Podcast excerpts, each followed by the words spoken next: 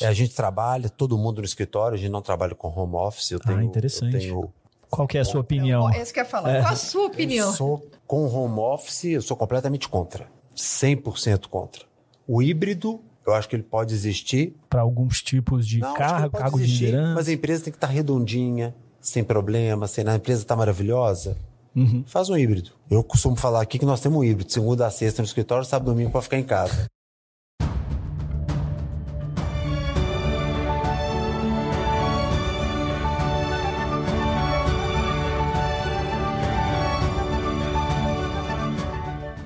Estamos no ar. Me chamo Luiz Guilherme Prioli, sou associado do IFL São Paulo e seu âncora aqui no podcast Acendendo as Luzes. Quem sabe o Instituto de Formação de Líderes São Paulo é uma associação apartidária, independente e privada para encorajar os valores liberais no Brasil através de seus membros e ampla rede de parceiros. Nós acreditamos que os cidadãos comuns são os verdadeiros protagonistas das ideias da liberdade. E hoje comigo aqui nesse evento tão especial, está comigo como co-host Renata Moura, que é sócia gestora da Integration Consulting, consultoria de estratégia e gestão focada em soluções implementáveis que alavancam organizações, equipes e indivíduos. Com MBA pelo IE na Espanha, possui mais de 20 anos de experiência profissional, tendo iniciado sua carreira na Ambev, atuado como diretora de RH na Oi, Grupo Carrefour, Cirela Brasil Realty, além da sua atuação como VP de RH no Grupo Santander. É membro do conselho de gente da Localiza e da Acatu.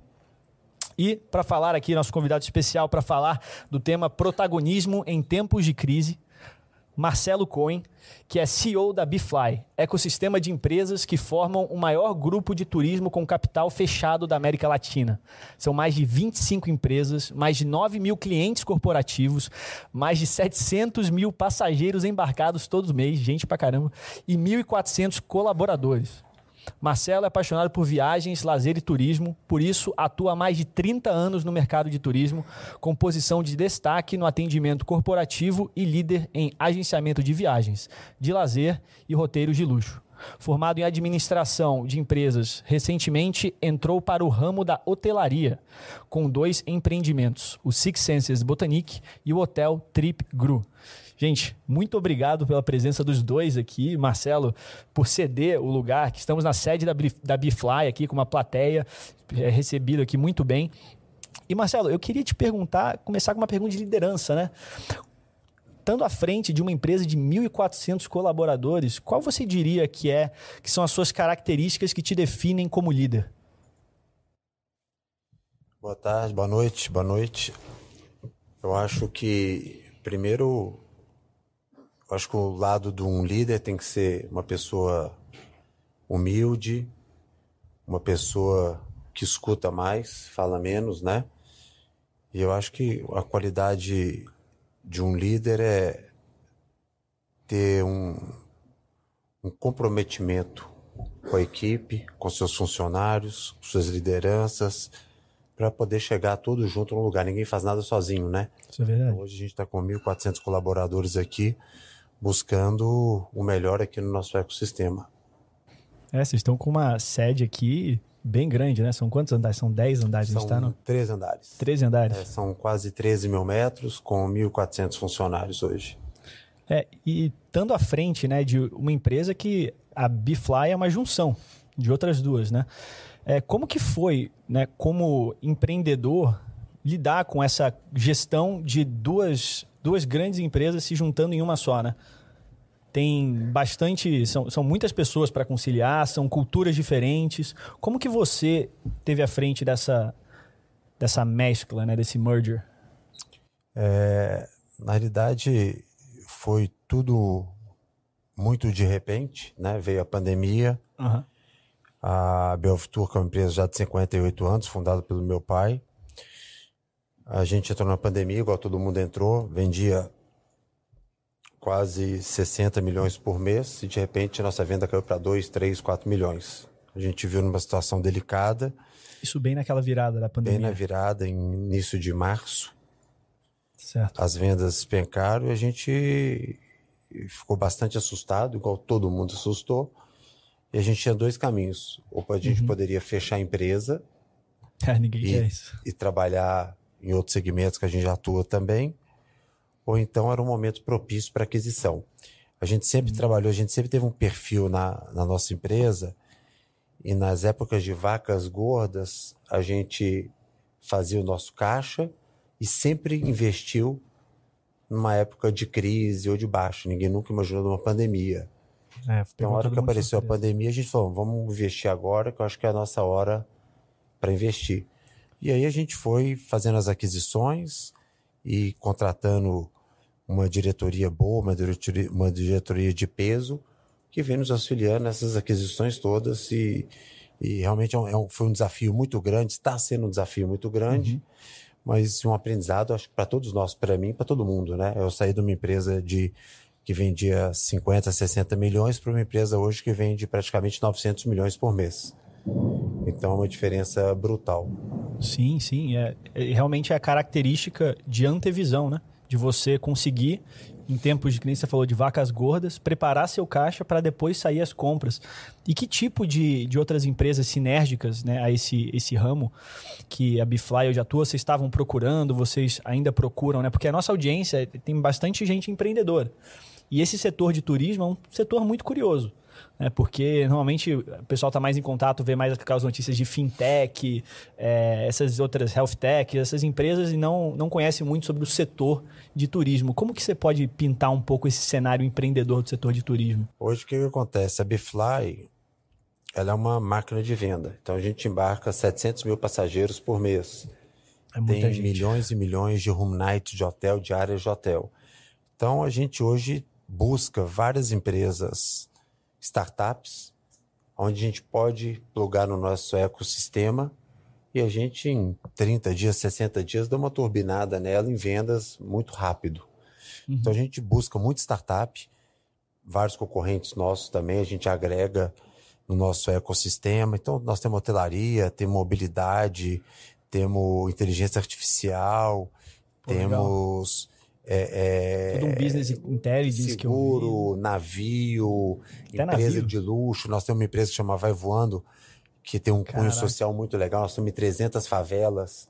O cara compra em 10 boletos a viagem, a hora que quita os boletos, ele embarca para ver mãinho, painho, para fazer uma viagem dos sonhos de, de avião.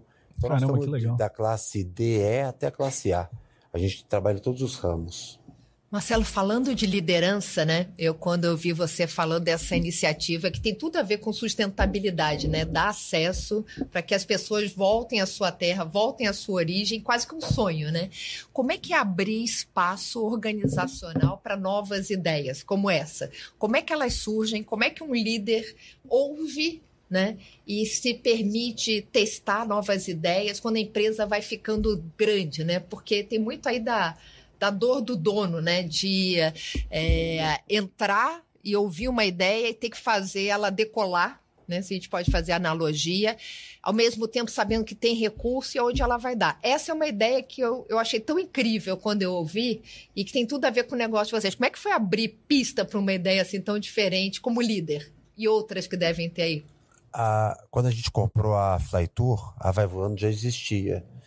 Mas, para ser sincero, quando eu estava comprando a Flytour, eu não estava olhando para Vai Voando em momento nenhum. Na hora que eu conversei com o nosso diretor da Vai Voando, eu fiquei encantado com o projeto. Então, a gente tem 300 pontos de venda hoje, mas podemos chegar a 2, 3, 4, 5 mil pontos de venda. Nós temos, sei lá, Paraisópolis, Heliópolis, em todas as favelas, Vocês vendem lá mesmo. vendo lá mesmo. Como que vocês estruturaram isso? Nós temos lá mini franqueados, ou quer dizer, na realidade são franqueados, mas ele tem uma portinha com uma mesa, e ali ele vende passagem, é um líder da comunidade, é um líder comunitário, ele conhece muita gente e vende, vende muito. Talvez o nosso, nosso maior mercado hoje seja Manaus, nós temos quase 20 lojas em Manaus.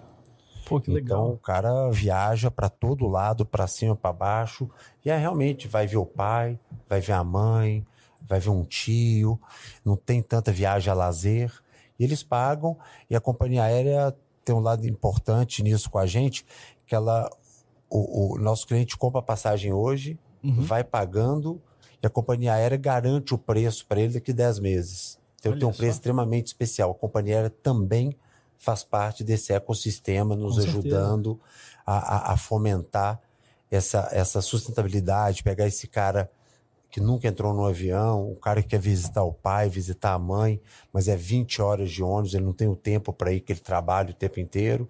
Então é muito bacana. É, e se, se você vê a energia dos franqueados, é uma coisa indescritível. É, e a gente já recebeu aqui no IFL, até nos nossos encontros, o Edu Lira, uhum. né, que tem essa missão de erradicar as favelas. E, pô, parece aquele projeto que se pluga perfeitamente ali na estrutura que ele. É, a gente, a gente tem um sócio, que é o Celso Taíde, que é da CUFA, uhum. da Central Única das Favelas, que ele faz um trabalho maravilhoso. Pô, que legal. E está sempre buscando novos franqueados. É franqueado todo dia, entra dois, três, quatro, cinco. Todo dia tem um franqueado novo querendo entrar. E a gente, tá, às vezes, esse cara é um pedreiro, às vezes esse cara é um lixeiro, uma empregada doméstica, e de repente ela vira uma franqueada e começa a vender e ganhar dinheiro. É muito bacana. É Marcelo, uh, indo aqui nessa questão de ecossistema, é, Luiz, você falou aqui da, da dimensão né, da Bifly. Com certeza. E aí vocês montaram um ecossistema que tem um dinamismo, uma diversidade de negócios. E aí, como líder, eu queria te perguntar qual o desafio de fazer um sistema ser quase que autorregulado, porque não dá para você estar tá em todos os lugares o tempo todo. Então, contas resultados, quando a gente fala de seguro é um modelo de negócio, quando a gente está falando de uma franquia com cunho social é outro, quando a gente está falando de venda uh, para uh, high class é outro.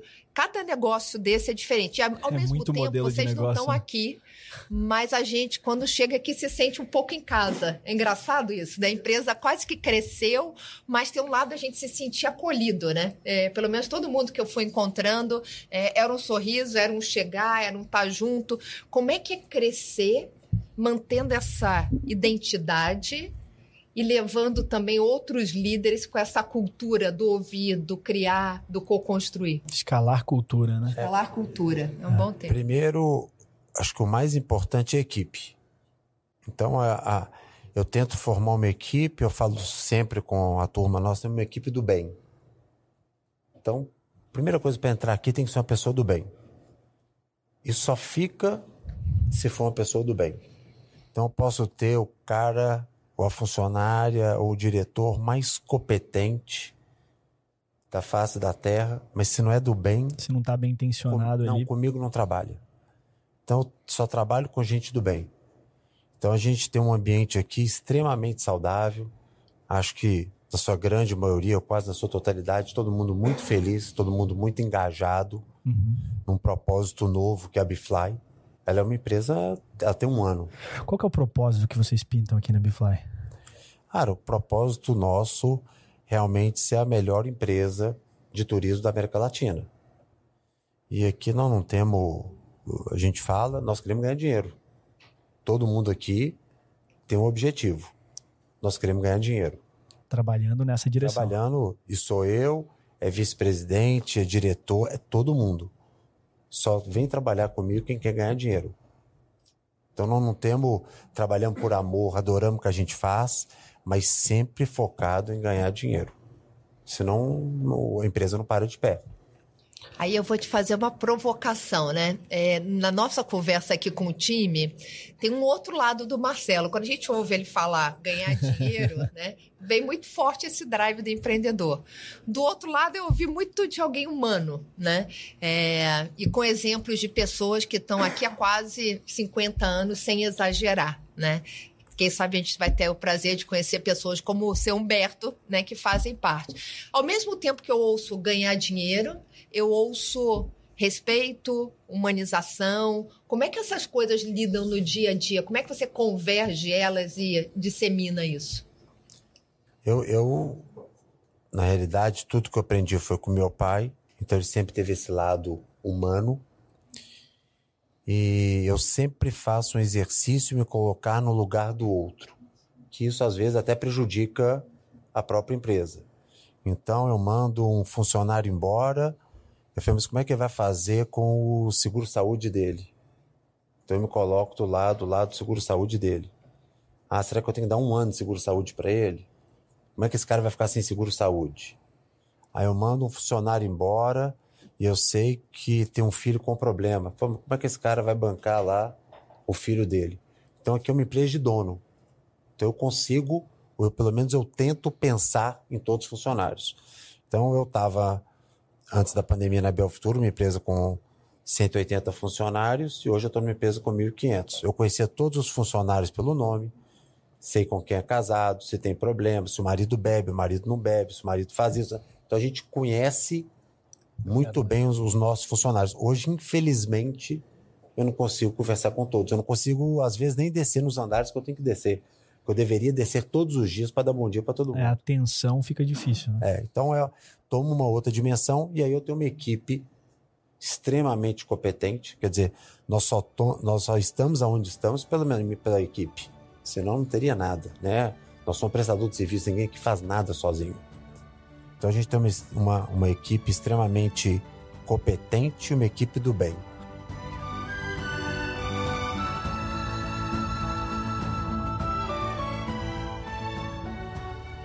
E Marcelo, como que você. Porque selecionar, encontrar essa equipe é um desafio, manter ela é outra. E assim, o que me interessa muito nesse, nessa parte de gestão é como que você é, você tem algum modelo que você usa de gestão aqui, alguma coisa chave que nesse período aí, né, que nem você falou, desde a da criação, acho que a sementinha de cultura que o teu pai plantou, que acho que desenvolveu a empresa aí junto com você, regando, regando até hoje. É, qual que é a metodologia que você gosta de usar, assim, que você acha que define a sua parte de gestão? Ah, não sei se tem uma metodologia certa, acho que são vários fatores que a gente busca. Perfeito eu estava falando mais cedo. Você falou de empatia, né? É todos os todos os diretores que a gente trouxe para cá, os gerentes, nós nunca tivemos uma negativa. Então todo mundo Caraca. que eu fui buscar e que eu bati um papo, todos vieram trabalhar. Então eu falo que eu tenho um dream team aqui, pelo menos para mim. Uhum. São as pessoas mais competentes do mercado, mais engajadas, que trabalham bem, pessoas do bem. Então todo mundo, eu nunca tive uma pessoa que fala, ah, não, não está no meu momento, eu não vou agora, eu vou. Não, todos vieram trabalhar nesse último ano. Então acho que a gente está fazendo um super time e a gente sabe o que a gente está fazendo, a gente está buscando o mercado, a gente está buscando um mercado novo. Então a gente é, isso é um resultado que a gente escuta dos nossos fornecedores. Ah, hoje vocês estão mandando no mercado. Então todo mundo quer ser parceiro da Bifly hoje. Então isso para a gente é muito gratificante. Eu não tenho uma, você falar uma metodologia, não. Metodologia é eu sentar com os meus diretores, escutar todos os diretores. Eu não tenho, ah, essa área do marketing, essa área do RH, essa área de vendas, não. Todo mundo dá pitaco em tudo e eu chamo todo mundo para a mesa para conversar. É claro que a, a pessoa do marketing toma conta 80% do marketing, mas ela se envolve no, RH, ela se envolve em vendas, se envolve em tudo porque ela quer se envolver, porque ela quer que a empresa é um dê sentimento certo. de dono, né? De você sentimento querer contribuir é, para as outras partes é, para levar a empresa para frente. É uma empresa de dono, né? Muito diferente, diferente das empresas de capital aberto, que na sua grande maioria das vezes ela perde a essência. Aqui não, aqui tem essência. A gente quer olhar custo, a gente quer agradar o funcionário dentro do que pode, a gente uhum. quer ser dono. Né? E realmente parece que traduz isso na sua. Até, né, Renata? Ele falando aqui, parece uma das, das características dele é recrutador mesmo, dedo de, de escolher bem, pegar uma pessoa alinhada desde o início. E a tua característica de liderança parece realmente ser né, de trazer as pessoas boas e não ficar micro, micromanaging elas, né? Direcionar. Você dá o caminho, você dá a direção, você fala assim, pessoal, a gente quer ganhar dinheiro, a gente quer ser o maior desse, desse mercado, e até por optar, né, por ser uma empresa de capital fechado. É uma coisa que na descrição da Bifly eu vejo bastante. É um dos maiores players aqui, é maior de capital fechado. É, como que, que é ser, ter, ter essa, no final das contas, essas 25 empresas aqui embaixo? Porque quando você estava falando de startup, o que veio na minha cabeça é difícil encontrar essas startups. Então, parte de criar um ecossistema, eu, eu, outras empresas que eu entrevistei aqui, eles falam isso, é de você conseguir atrair essas startups para logo dentro do seu ecossistema, que elas estão ali no seu quintal, e aí você consegue né, adquirir, consegue entender de primeira mão antes que algum outro competidor. Então, como que você faz para regar esse ecossistema das Acho startups? que a gente, a gente recebe as startups aqui, analisa o que, que eles estão oferecendo. Às vezes eles estão indo para um caminho errado, a gente fala, não, vamos comprar e vamos pivotar esse startup para o ah, lado é? daqui. E aí a gente consegue fazer um drive melhor. Acertamos todas? De jeito nenhum. Mas na grande maioria, sim. Uhum. Agora a gente tem startup que entrou aqui que vendia 10, 15 mil reais por mês, vende um milhão e meio, dois. Tem startup que entrou aqui que, que nós colocamos uma série de clientes para ela em um ano e meio, ela nunca perdeu nenhum cliente, ela só ganha cliente. Então a gente consegue dar esse drive. E o, e, e, e o cara da startup também, ele também nos ensina muito, né? Ele vem com uma Sim. pegada diferente. Então isso para a gente é muito salutar. Então a gente está sempre, todo dia nós estamos aprendendo aqui. É, é, é, a gente ensina e a gente aprende todo dia. A gente tem que ter humildade para poder aprender todo dia, né? Marcelo, eu vou pegar esse gancho. A gente está vendo o mercado é com muita fusão, aquisição e muita Total. gente pagando e perdendo valor. E aí todos os setores, saúde, vestuário, beleza, é, porque você compra uma cultura e quando você incorpora essa cultura, ela quase se perde, né? Perde os rituais, perde o modelo de gestão que o Luiz estava falando. É, vocês têm um case de conseguir é, preservar essa cultura, né? Então a gente ouve a figura de outros fundadores. Aqui no hall, quando a gente passa lá embaixo, a gente vê quase que um acervo é, que traz essa identidade, quase que um respeito, um honrar o passado. Uhum. Vocês conseguiram não perder valor fazendo um movimento que eu diria que é quase against all odds, no sentido de contra qualquer possibilidade durante a pandemia, num setor que estava em recessão. Exatamente. Qual é a fórmula para não perder valor comprando empresa? A hora que a gente compra empresa, muitas delas, eu chego para o cara e falo, estou comprando seu coração, estou comprando sua empresa. Então você tem que vir junto. Então eu já comprei empresa, o fundador tem 82 anos de idade, falamos, eu quero trabalhar. Eu falei, não, você tem que trabalhar. Ah, mas você vai me dar um contrato de quanto tempo? Você quer de 10 anos, 20, até 100 anos? Você pode vir trabalhar. então a gente traz essas pessoas todas para trabalhar com a você gente. Você quer incorporar essa, é. essa pegada. E de... cada empresa, a gente não pasteuriza as empresas. Cada empresa continua com seu DNA e aos poucos nós vamos, ah, vamos colocando uma cultura financeira melhor, vamos colocando um RH melhor, vamos colocando um back-office melhor, mas a cultura, o front ali, cada empresa continua com a sua cultura. São culturas completamente diferentes de uma empresa para outra. Mas como que você faz isso? Como você faz isso, assim, de conseguir Essa... manter essas culturas? Porque parece, parece gente... tão fácil, né, Renato? É, não, a gente, a gente, cada empresa trabalha ali no seu quadrado, mantendo a sua diretoria sob uhum. a nossa supervisão. Então, na hora que nós precisamos fazer, ah. não existe um, um choque aos poucos nós vamos mudando a empresa. Ah, seu processo é todo arcaico, vamos tentar colocar esse processo digitalizado? Ah, não, não funciona, vamos tentar. Ah, tenta, funcionou? Nossa, bem melhor. Entendeu? Então aqui tinha muito Entendi. síndrome da Gabriela, né? Eu nasci assim, era sempre assim. Aqui não tem isso. Era assim, agora nós vamos fazer diferente, vamos fazer melhor. Se não der Entendi. certo, a gente volta, né? Eu não tenho comprometimento nenhum com o meu erro. Então eu volto atrás o tempo inteiro. Então, faz, faz sentido essa, abordagem, no sentido de que você adquire a empresa, você mantém, você traz ela aqui para casa, deixa ela no quadrado dela, supervisiona, né, quase como um conselho ali da uhum. empresa e vai oferecendo sinergias, parece. Você vai ali oferecendo as oportunidades que você tem para já abrir, já plugar ela todo esse arcabouço que você tem aí das outras todas as empresas, né, mantendo a identidade dela, vocês auxiliam ela em, normalmente em alguma frente particular, que você vê mais assim da dor das empresas, como por exemplo a, a profissionalização, o financeiro? Qual que é essa Eu parte que vocês mais? Talvez a maior dor dessas empresas todas é digitalização, financeiro, back office e RH. E a gente vai atuando nessas, nessas frentes. Todas as empresas que eu comprei, que não são startups, uhum. todas elas tiveram sucesso durante muitos anos no mercado. E por algum motivo, se perdeu, perdeu na administração, perdeu na gestão, perdeu na crise. Então são empresas que sabem trabalhar, que tiveram Sim. sucesso. Não sou eu que vou mudar o método delas. A gente vai melhorar os métodos de trabalho. Mas as, todas essas empresas têm um material humano formidável, que sabem trabalhar muito bem. Isso deve facilitar muito, né, o seu perfil como um comprador de empresas. Porque acho que o pessoal que está criando a empresa sempre fica mais, é, mais ligado a essa parte pessoal, né? Eu mesmo ali tô, tô na frente da Polaris e quando você pensa em alguma pessoa comprando, você pensa, pô, essa pessoa vai comprar, vai querer arrancar, vai querer colocar uma pessoa ali. Não, você compra com respeito, né? Que é, que é essa parte da empatia que você tem pela, pelo trabalho que a pessoa já fez para colocar a sinergia. Eu só compro se os proprietários vierem. Se não vier, eu não compro. Pode ser melhor Entendi. empresa. Só compro se os fundadores vierem. Então, o fundador acha, mas eu vou poder trabalhar? Falo, não, você não vai não, você tem que trabalhar. Então eu trago o fundador. Então eu tenho aqui o seu Eloy da Flytour, que tem 78 anos. O seu Martin da Queensbury tem, acho que 83 anos. Eu tenho o seu William, que tem 78 anos.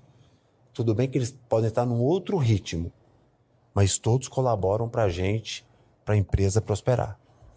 Marcelo, parece óbvio, mas tem nada óbvio que você está falando, né? Pelo menos a, a própria Integration, a gente fez mais de 100 fusões e aquisições. E acho que uma das grandes dificuldades tem a ver com esse respeitar e honrar até o passado, né? Você vem com uma sinergia, aonde eu vou, e, e, a ideia do ecossistema quase não fica preservada, né? Que você traz uma cultura. Eu queria falar de princípios. É, ao te ouvir, parece que o que encaixa são princípios. Esses princípios é que regem é, essa relação, né? Se tem ali uma coerência, uma identidade, aí queria ouvir quais são os princípios que você valoriza é, como dono né? Quando você olha um sócio, quando você olha um profissional, porque talvez é isso que dá Ótima a pergunta. de ser independente, né? É quando você vê princípios em comuns. Primeira coisa é caráter, honestidade, comprometimento. Então todos esses essas empresas nós compramos, a Flytour estava numa situação financeira difícil, que entrou na crise, a Queensbury teve uma RJ, mas todos os proprietários, os antigos donos, são extremamente comprometidos. Então, o comprometimento, ah, eu acho que é, é, a alma do negócio. Se não tiver comprometimento, você não tem nada. Toda a nossa equipe aqui é extremamente comprometida em entregar resultado, entregar melhorias. É isso que a gente.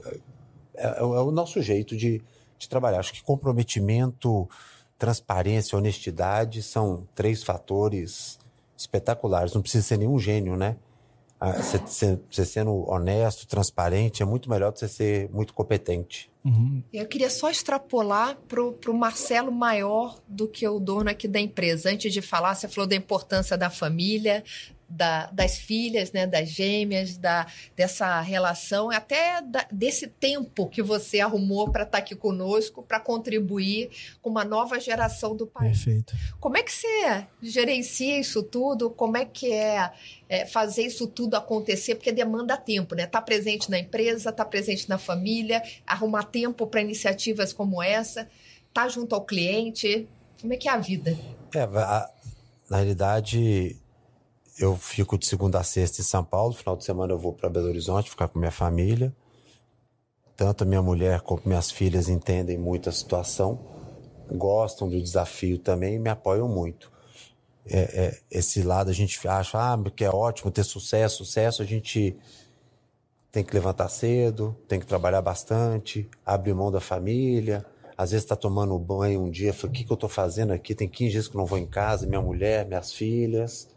Aí fala, não, estou fazendo um negócio bacana, é pro futuro delas, é pro meu futuro também, né? A gente tem que ter um... Entender o porquê que você está fazendo isso, é. né? Então é o seguinte, eu, eu tinha esse desafio, eu tinha vontade de crescer, tinha vontade de criar um ecossistema, nós criamos um ecossistema muito mais rápido que a gente imaginava e, e decolamos e voamos muito mais rápido que a gente imaginava. O que, que você imaginava antes, então? Porque realmente Não, eu, vocês, há um ano aqui viraram esse titã. Eu imaginava que eu estava comprando uma série de empresas, que eu iria ter sucesso, mas os números nós estamos atingindo hoje era para 2024, para 2025.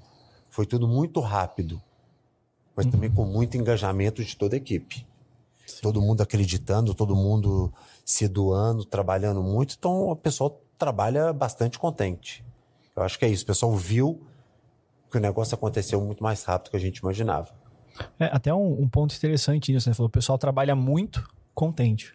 Né? Então é, é muito essa cultura de trabalhar bastante, entendendo por que você está trabalhando que acho que na direção, que tendo a direção certa, né? Você está fazendo no caminho smart, você está trabalhando muito e ainda na direção certa, pô, é, é, um, é um sucesso. É, a gente trabalha, todo mundo no escritório, a gente não trabalha com home office. Eu ah, tenho, ah, interessante. Eu tenho... Qual que é a sua opinião? É isso que eu ia falar. É. Qual a sua opinião? Eu sou... Com home office, eu sou completamente contra. 100% contra. O híbrido, eu acho que ele pode existir, para alguns tipos de Não, cargo, cargo de existir, liderança. Mas a empresa tem que estar redondinha, sem problema, sem a empresa está maravilhosa. Uhum. Faz um híbrido. Né? Eu costumo falar aqui que nós temos um híbrido, segunda a sexta no escritório, sábado e domingo para ficar em casa.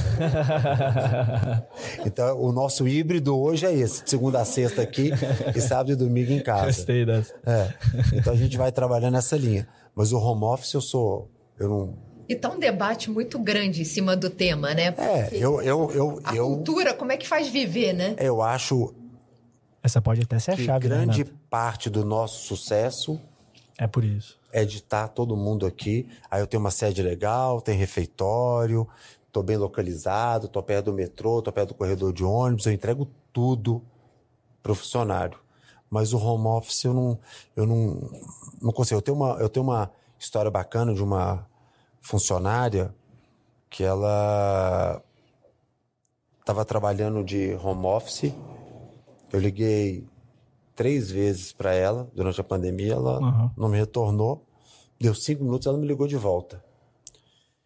Eu falei, pô, você não, você não me atendeu três vezes? Não, eu tava com uma fornada de cookie no forno.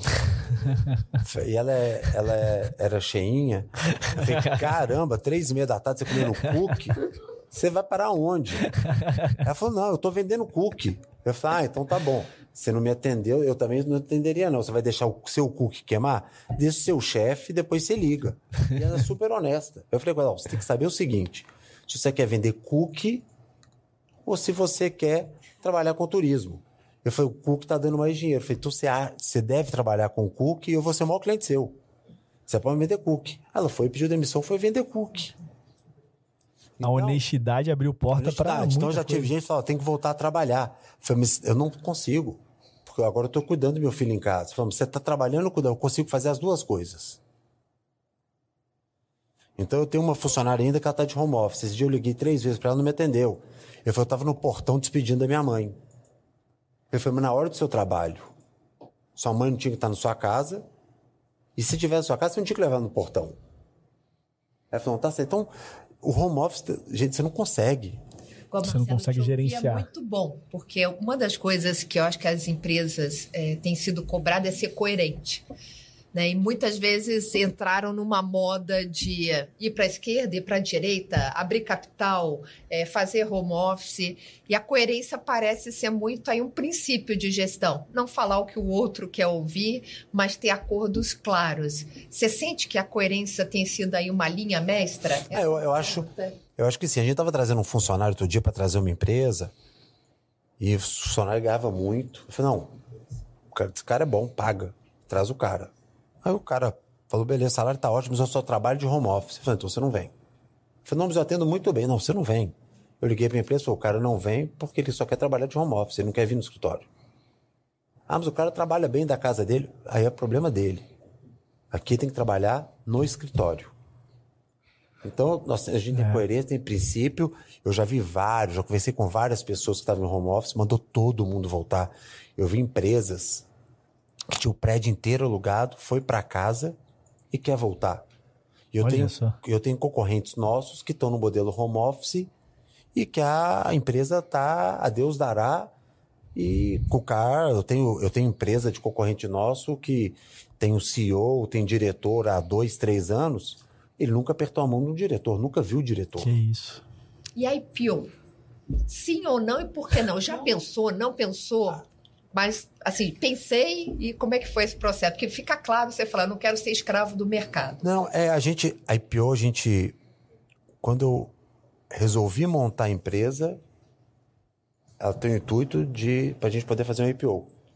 A hora que eu vi os concorrentes meus de capital aberto, que estão à deriva, ação diluindo a cada dia, caindo a cada Pressão dia. em cima da cabeça. Não, não tem dono, né? Eu tenho gente aqui que trabalhou empresa de capital aberto, foi empresa sem dono.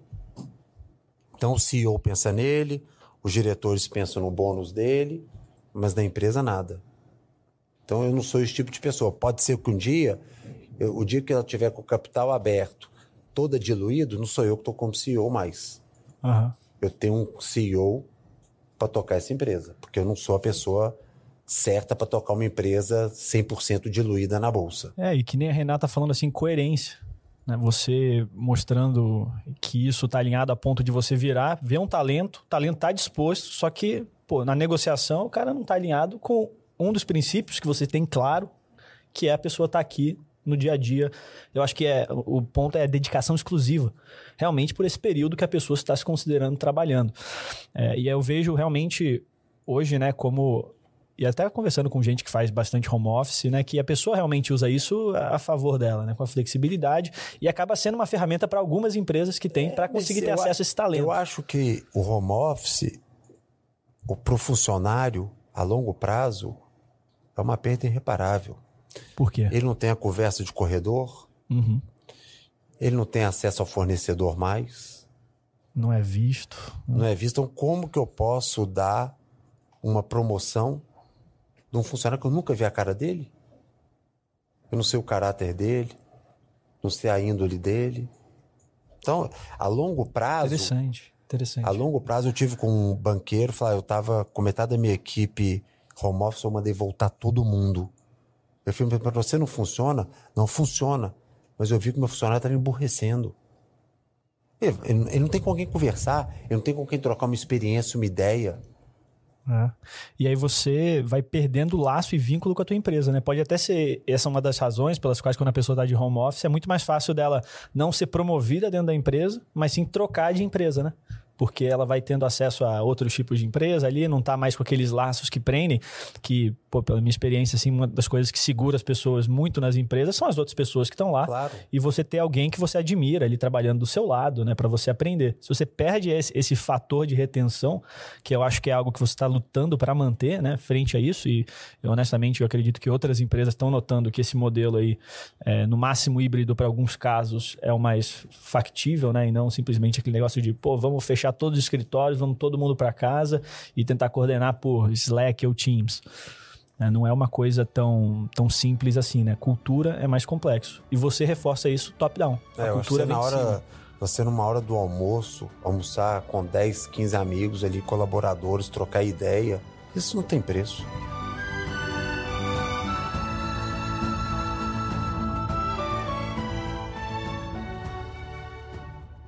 Olhando para frente, Marcelo, Bifly 2050. Vou dar um pulo lá, na, lá no futuro, né? É, de tudo que você vem montando, parece que o impossível não existe, né? Vai lá e faz, ele se tornou possível. Essa história, primeiro da fundação, acho que é um DNA de família. Segundo, olhando o momento atual. Onde é que você vê a empresa daqui a alguns anos? E aí estou botando um marco histórico aí de 27 anos é, 28, é, para quase romper a barreira. E segundo, como é que você vê o seu setor também? Vocês têm esse planejamento até 2050? Assim, qual que é o mais, mais Não, mas eu acho que a empresa vai estar tá extremamente digitalizada, uhum. com os processos 100% em ordem. Vai ter metaverso? Não vai? Ah, metaverso já tem. Nós já estamos já estamos acelerando aí no, no metaverso aí que em breve. É, eu acredito, eu acredito muito, eu escuto há 20 anos ou 30 anos, ah, a agência de viagem vai acabar, é só online, a agência de viagem vai acabar, é só online. O pessoal não sabe Todos os que é mais barato comprar numa agência de viagens do que comprar uma passagem aérea online. Porque a passagem aérea online, você tem uma paridade de preço que a companhia aérea te exige que você tem que colocar seu preço cheio. E a hora que você senta num balcão, você tem um preço com desconto. Então todo mundo quer comprar passagem online e todo mundo. Eu não sabia disso. Ninguém sabe. Eu não sabia disso, obrigado mas por é me contar. Mas é a mais pura verdade. E como que as pessoas elas podem fazer então para comprar? Ela vai numa agência de viagem forte, que tem condição boa, Fala, eu quero um preço. Por exemplo, vou dar um exemplo. Vai na Belvitura, eu sempre vendo passagem aérea Latam em voo internacional com preço muito mais barato que em qualquer site. Porque eu tenho uma condição... Fica aqui já a propaganda, é, né? É. Então, assim, é assim que funciona. Às vezes vai ter uma passagem aérea mais barata online? Vai.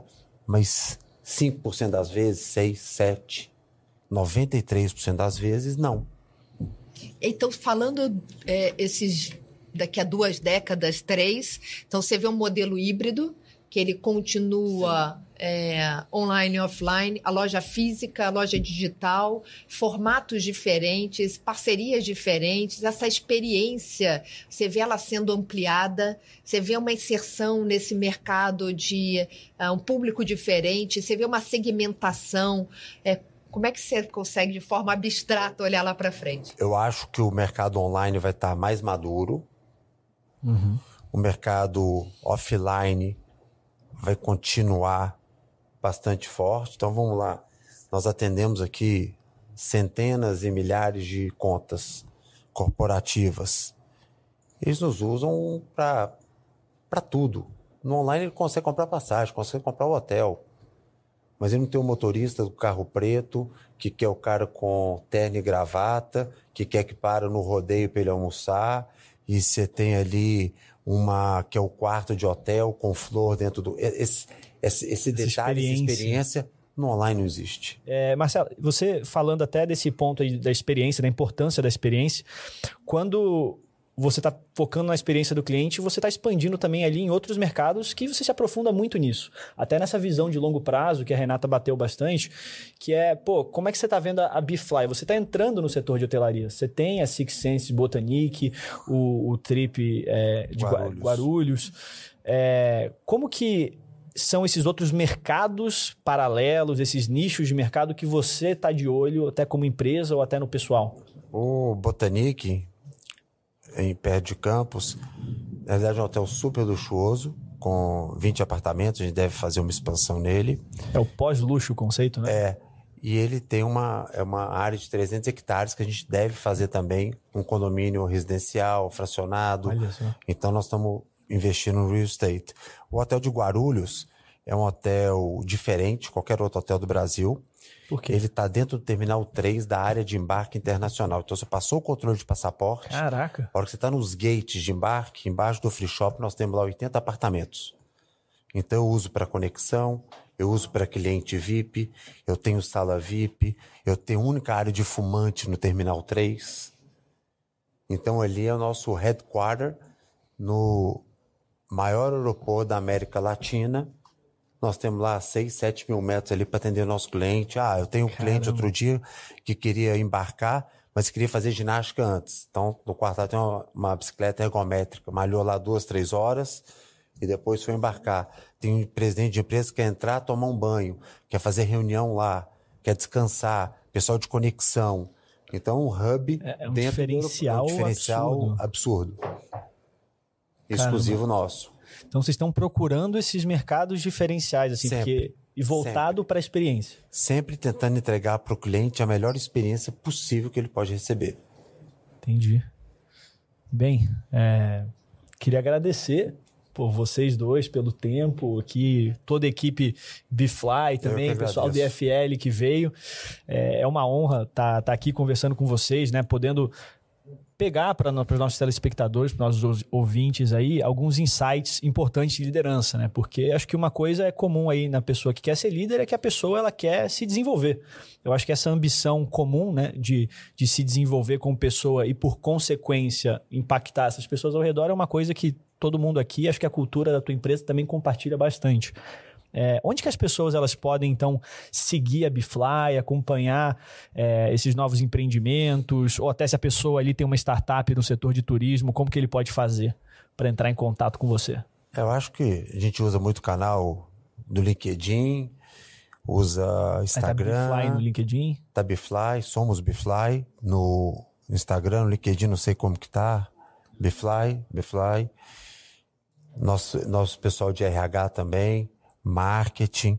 A gente é super Estão... acessível, nós não temos, não temos problema nenhum e a gente avalia tudo. Então, outro dia me ligou uma pessoa, falou, ah, que tem uma ideia, será que você bate papo comigo? Eu falei, não, pode vir aqui, vamos bater um papo, vamos entender, ver se tem oportunidade. Então, a gente avalia tudo. Isso que é importante para a gente. Disposição. E, Renata, você, como as pessoas podem te encontrar e a Integration Consulting? Bom, a Integration tem tanto o site, Integration Consulting, meu contato também, depois eu deixo aqui com vocês. É, eu acho que mais é, do que contar né, Integration, Marcelo, a gente sai daqui fortalecido. Né? Eu acho que com vários clientes, daí eu falo que a nossa experiência, fusão, aquisição, cultura é muito grande. Mas quando a gente vê alguma coisa que é raro, valoriza muito. Então, obrigada pela troca. Parabéns para vocês do IFL, parabéns Obrigado. por montar esse espaço, ver uma nova liderança surgindo no nosso país, para mim é olhar para 2050. Então, é um país que sai fortalecido quando a gente tem líderes e jovens compartilhando. Prazer estar aqui também. Nossa, belíssimas palavras. Gente, muito obrigado. Quem quer seguir o Instituto de Formação de Líderes, arroba IFLSP, para você ficar por dentro do nosso fórum que acontece uma vez por ano e do nosso processo seletivo também para você fazer parte. Temos é, uma multinacional israelense chamada Goldrat Consulting, que utiliza a teoria das restrições para ajudar os clientes a competir através da geração de valor e excelência operacional. Então, se você quiser, tiver interessado em gerar mais valor e desenvolver a operação da sua empresa, www.goldratconsulting com dois t's, é, .com.br. E também temos a Polaris Pharma, né, que é o laboratório de manipulação que importou para o mercado brasileiro a tecnologia de packs customizados para ficar de frente de fora, para tirar os potes de vez. Né, você pode manipular os seus suplementos, medicamentos, dermocosméticos para receber fórmulas com atestado de pureza 100% separado em packs customizados. Né, tudo digital. E você, ouvinte aqui do podcast, tem desconto de 20%. Basta você acessar o WhatsApp da Polaris através do nosso Insta, arroba Saúde Polaris. E os nossos dois convidados, por sinal, tem, eles recebem aqui, todo o podcast, eles recebem dois brindes, que são, com esses cartões aqui, vocês podem entrar em contato com as nossas concierges e vocês vão ter 100% de desconto nos manipulados que vocês tiverem que fazer para vocês ou para a família de vocês. Obrigado, obrigado. Tá bom? Gente, muito obrigado e até a próxima.